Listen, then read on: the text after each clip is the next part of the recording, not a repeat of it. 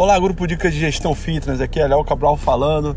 Hoje é o dia de mais um novo episódio do nosso podcast. E eu vou falar uma coisa para vocês, esse negócio de WhatsApp ajuda mesmo, né?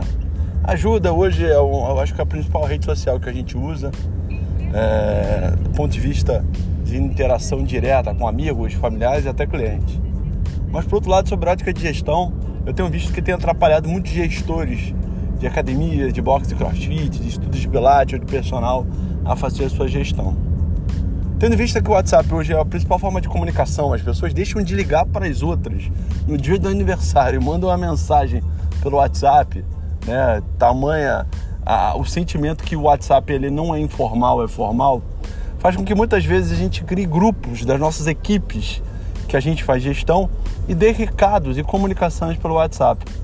Mas o principal erro é querer fazer gestão, né? Ou, ou, ou dar feedback pelo WhatsApp, principalmente com esse, esse composto telecoletivo.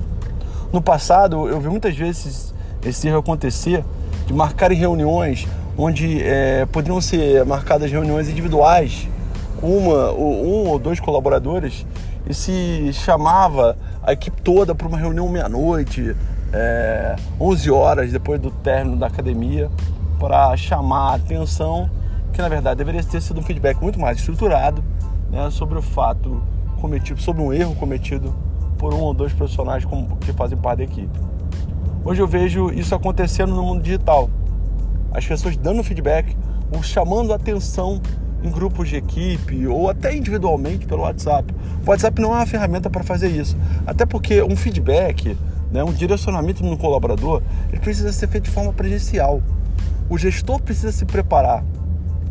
Porque toda vez que você dá um feedback, muitas vezes o receptor não está pronto para isso. E é muito importante que você se prepare, crie um roteiro, prepare a sua mente, principalmente se você é uma pessoa mais intempestiva, eu posso dizer que as pessoas mais criativas geralmente são mais intempestivas. É que vocês não vão ver, mas eu vou levantar meu braço. Eu sou um cara extremamente intempestivo porque eu sou criativo. Eu sou dominantemente criativo.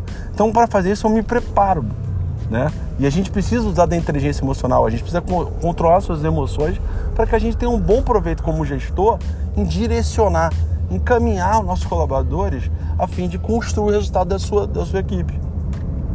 Então, muito cuidado, muito cuidado pela facilidade, pela comodidade de utilizar o WhatsApp como é, um fator de comunicação, de avisos e recados, mas não torne o WhatsApp o seu divã de feedback ou direcionamento dos seus colaboradores pode trazer um prejuízo muito grande para você. Até porque quando a gente faz no pessoal, olho a olho, a gente tem a oportunidade de ter um outro indicador, que é a comunicação não verbal de quem está recebendo feedback. E aí, é, o mais importante, quando a gente tem um feedback, a gente não tem o objetivo de gerar um ganhador, mas sim de gerar um aprendizado.